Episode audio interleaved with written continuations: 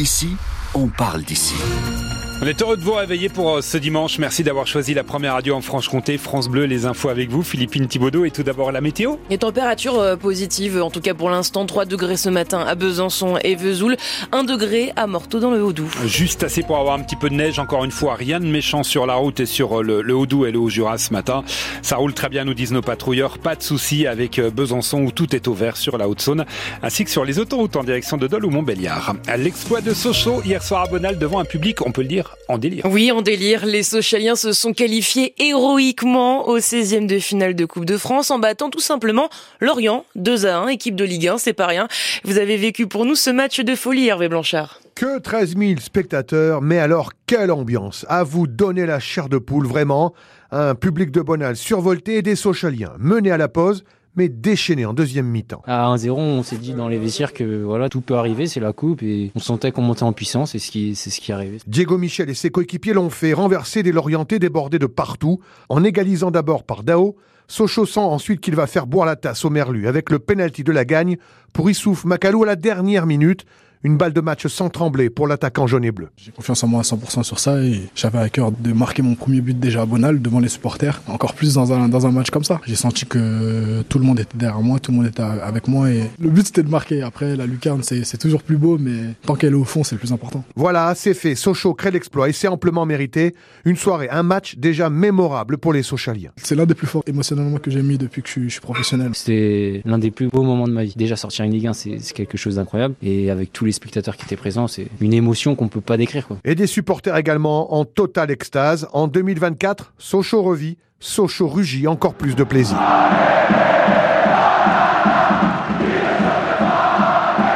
Qui ne saute pas n'est pas socialien et qui ne saute pas n'est pas pontisalien. Et oui, parce que le match tant attendu CAP Pontarlier Olympique Lyonnais, c'est aujourd'hui à 14h30. Un match à suivre en intégralité en direct sur France Bleu Besançon.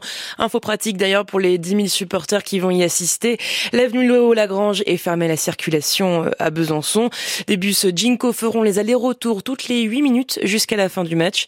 Sinon, il est recommandé de se garer sur les parkings de l'université en empruntant la rocade. Le détail des perturbations de circulation est à lire sur francebleu.fr Besançon. Les pompiers du Doubs mobilisés cette nuit, Philippines, pour un grave accident de la route. Oui, quand ils sont arrivés sur la route départementale à Châtillon-le-Duc, la voiture était en feu.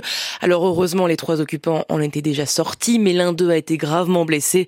La victime de 33 ans a été transportée au CHU de Besançon. Le quartier de la Gardeau à Besançon bouclé hier pendant plusieurs heures. Nos confrères de France 3, de France 3 Franche-Comté qui travaillent dans ce quartier ont reçu un un mail de menace de bombe.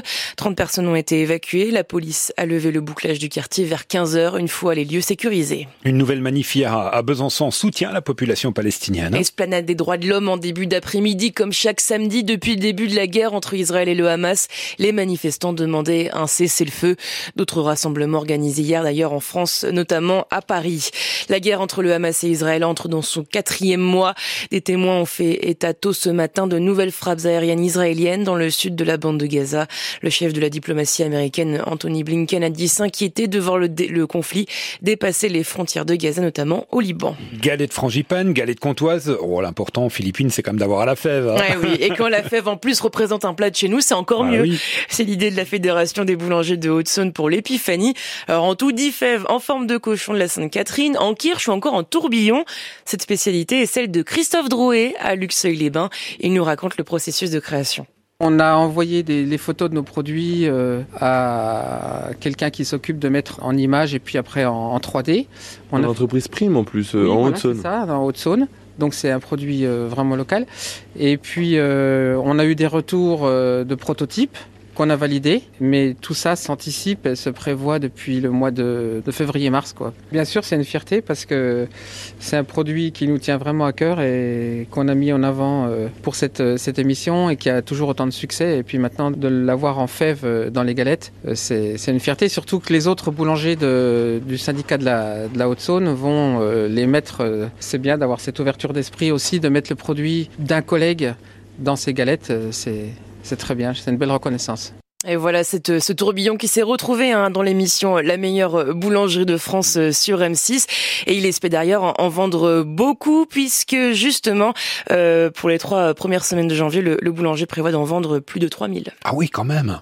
Pas mal.